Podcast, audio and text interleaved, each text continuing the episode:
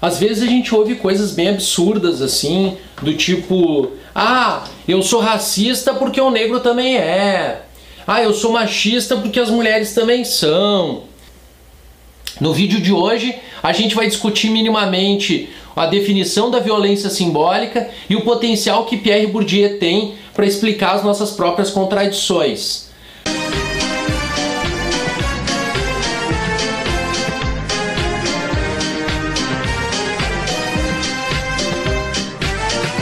Eu tenho estudado o Pierre Bourdieu há muito tempo. A primeira vez que eu tive contato com ele na graduação, para mim foi uma descoberta muito grande. Não só porque Bourdieu uh, tem um potencial muito grande nos conceitos dele, e eu vou começar com esse chamado violência simbólica para discutir outros futuramente no canal, que eu acho que ele tem uma importância muito grande, inclusive de influenciar Gessé de Souza que é um sociólogo que agora também entrou no YouTube com vídeos. Eu vou colocar já já a marcação do canal do GC de Souza, a Sociedade no Espelho, o canal dele. E aí vale a pena vocês acompanhar, porque é um outro sociólogo muito mais importante, famoso do que eu. Algum dia eu acredito que eu possa conquistar esse espaço. Eu tenho estudado muito Pierre Bourdieu com essa obra Capital Cultural Escola e Espaço Social do Bourdieu. Essa obra eu comprei na Argentina, tive acesso a ela e ela me ajudou bastante a pensar algumas questões relacionadas ao papel da escola. Bourdieu trabalha muito com a ideia de que a sociologia é um, é, ela tem uma possibilidade de enxergar a escola como um espaço de reprodução social. E de alguma forma isso deixa bastante descrente muitos pedagogos e professores que acreditam que a educação seria a chave para mudar a sociedade. Bourdieu vai dizer que a escola, nesse modelo que a gente vive, é uma escola que reproduz desigualdade. Então a sociologia do Pierre Bourdieu é muito potencial para explicar por que, que a sociedade se mantém nessa estrutura social e tem extrema dificuldade de modificar facilmente a sua organização social. Então tem uma passagem do Bourdieu que eu gosto muito, que ele diz mais ou menos assim: violência simbólica, produção contínua de crenças que fazem com que o processo de socialização leve os indivíduos a se posicionar no espaço social seguindo critérios e padrões do discurso dominante Devido a esse conhecimento do discurso dominante, a violência simbólica é a manifestação desse conhecimento através do reconhecimento da legitimidade desse discurso dominante. Difícil, né? Num primeiro olhar é complexo, porque a escrita francesa tem muito disso. Uma lógica quase que tautológica e muitas vezes o Bourdieu começa os parágrafos dele dizendo algo que ele não quer dizer ele refuta no meio e depois ele diz e usa as afirmações que ele deseja. Então é uma escrita muito defensiva, escrita francesa e muito característica de Pierre Bourdieu, mas que agora eu vou tentar desmembrar essa afirmação dele e explicar para vocês o potencial da violência simbólica. Primeira frase, o Bourdieu diz o seguinte: violência simbólica, produção contínua de crenças. Então, primeiro ponto, a sociedade ela cria suas próprias crenças. As crenças são criações sociais. Vou dar um exemplo.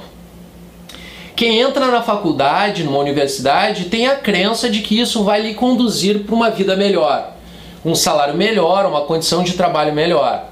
Isso é uma crença.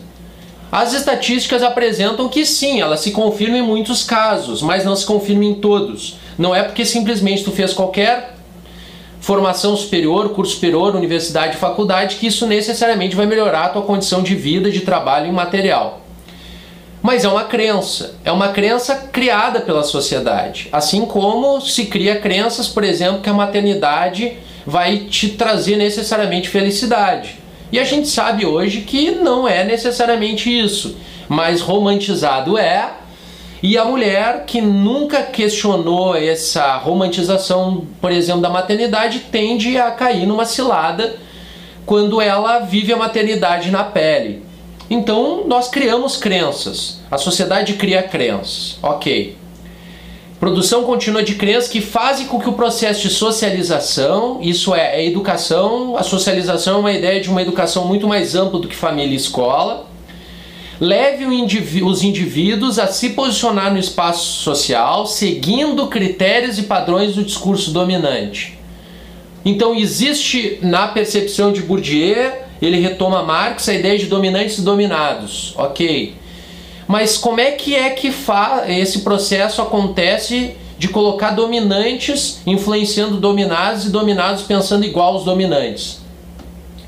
E aí Bourdieu começa a estudar as visões de mundo das pessoas e percebe o seguinte: quem são os dominantes numa sociedade capitalista? Tu tende a acreditar que é o rico, mas a dominância se dá também com outros fatores, não é só o dinheiro. E aí eu vou fazer uma pergunta simples para vocês: quem tem mais poder? Rico ou pobre? Numa sociedade capitalista, tu tende a reconhecer, ah, é o rico. Continuando, quem tem mais poder na sociedade, homem ou mulher? Os homens, porque é uma sociedade machista. Grande parte dos cargos de poder e de prestígio, tanto econômico quanto político e são homens. Então a gente começa a entender que o dominante na sociedade é o homem rico. Quem tem mais poder na sociedade? O negro ou o branco? Numa sociedade racista como a nossa, tende a ser o branco, que também ocupa posições de prestígio social e econômico e político, jurídico na sociedade. É quem mora numa cidade pequena ou numa cidade grande? Numa cidade grande. Então a gente começa a estabelecer critérios do discurso dominante. Quem são os dominantes? Homem, branco, rico e heterossexual ou homossexual. Quem tem mais poder na sociedade? O heterossexual. Tanto é que a gente vive numa sociedade extremamente preconceituosa e homofóbica. Ou seja, vamos pegar apenas esses quatro critérios: homem, branco, rico, morador de um grande centro, desculpa, cinco critérios, e heterossexual. Não é à toa que esses mesmos critérios são sonhados pelas mães das meninas quando conduzem ela ao casamento esse conjunto de critérios, já a princípio, sem mesmo a mãe saber, são critérios de dominância social, política e econômica. E o que, que acontece dentro dessa concepção? Bourdieu continua. Devido a esse conhecimento do discurso dominante, ou seja, antes de tu te descobrir mulher, negro, homossexual, tu primeiro entendeu o mundo a partir de critérios e valores de homem, rico, branco heterossexual e morador de um grande centro. Então, antes de tu descobrir quem tu é, tu aprende a ver o mundo a partir dos critérios dominantes. Devido ao conhecimento do discurso dominante, a violência simbólica a manifestação desse conhecimento através do reconhecimento desse discurso como legítimo. Então, o que, que acontece? Olha como é comum a gente pegar uma mulher que olha para outra com a mesma mentalidade de um homem e diz assim: ah, aquela tá de mini saia deve ser vagabunda, olha o decote dela, deve ser uma puta. Isso é uma visão bem masculino de olhar a mulher da forma e julgar ela da forma que ela se veste. Então, um outro exemplo bem forte de violência simbólica é um policial negro abordar um outro rapaz suspeito negro e dizer: mão na cabeça, seu negro sem vergonha antes dele se entender como negro, ele aprende a pensar com as categorias dominantes da sociedade. Então, nada mais comum do que uma mulher ser machista, um homem ser racista, um homossexual ter falas e usar termos homofóbicos, como por exemplo viadinho, bichinha, ele usar da mesma forma que usa um heterossexual preconceituoso. Então, a violência simbólica é uma manifestação bem bacana para a gente pensar o quanto é socialmente esperado que as pessoas reproduzam o discurso dominante. E olha que contradição importante. É esperado que, mesmo na sociedade em que exista a luta feminista e o feminismo seja algo em busca de igualdade e tal, que uma mulher, assim que ela assume uma condição econômica favorável e ela acaba trabalhando muito fora de casa, e ela tende a contratar uma outra mulher para limpar a sua casa não um homem. E a justificativa que está pensando agora é do tipo assim: ah, mas o homem não sabe fazer o serviço, a mulher sabe, por isso que eu contrato mulher. Ou seja, é a reprodução da opressão da mulher e colocar ela como a única que sabe limpar a casa, limpando a tua casa quando tu não tá. E a violência simbólica tem hum, consequências muito nefastas que é, por exemplo, a ideia dessa masculinidade que a gente vive por aí extremamente tóxica. A ideia de que o homem, para ser homem, tem que falar mal do homossexual, tem que ter nojo e raiva do homossexual e tem que comer e pegar a mulher como um objeto, senão ele não é bem homem. É aquela ideia, por exemplo, de que o homem, para ser homem, não pode negar sexo. Então, se a mulher se oferece, ele vai ter que comer pegar, é esses os termos machistas que se usam, porque senão ele é menos homem.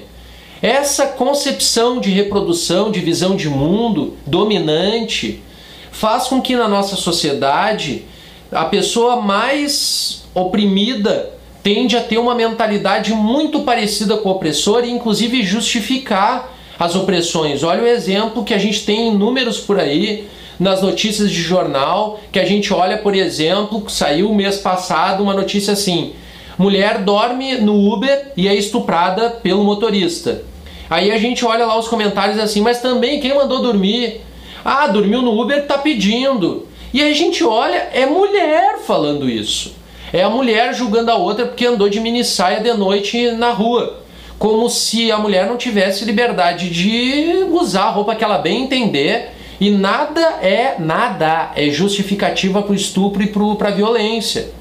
Mas se na cabeça da mulher tem uma visão de mundo dominante, formada por uma mentalidade masculina, rica, heterossexual e moradora de um grande centro, tem grande chance de acreditar e justificar esse tipo de comportamento pela conduta da vítima. Então veja um potencial de reprodução social que essa definição de violência simbólica apresenta para Pierre Bourdieu e o quanto a gente entendendo as consequências da violência simbólica, a gente pode pensar o quanto a sociedade e a educação tendem a ser conservadoras e reprodutivas da realidade nacional. Esse foi o vídeo de hoje, o vídeo pela primeira vez dialogando sobre Pierre Bourdieu e em breve tem mais conceitos extremamente potenciais desse pensador. Tu tá no canal certo, tá no senso comuna, pé na porta da reprodução e naturalização da realidade social. Vamos refletir para a gente não reproduzir bobagem. Um abraço e até a próxima.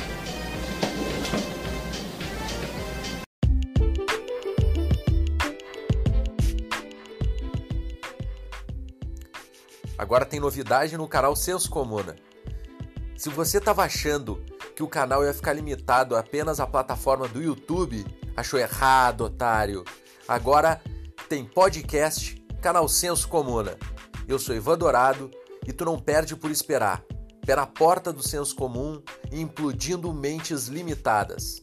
Vem mergulhar no universo progressista do pensamento.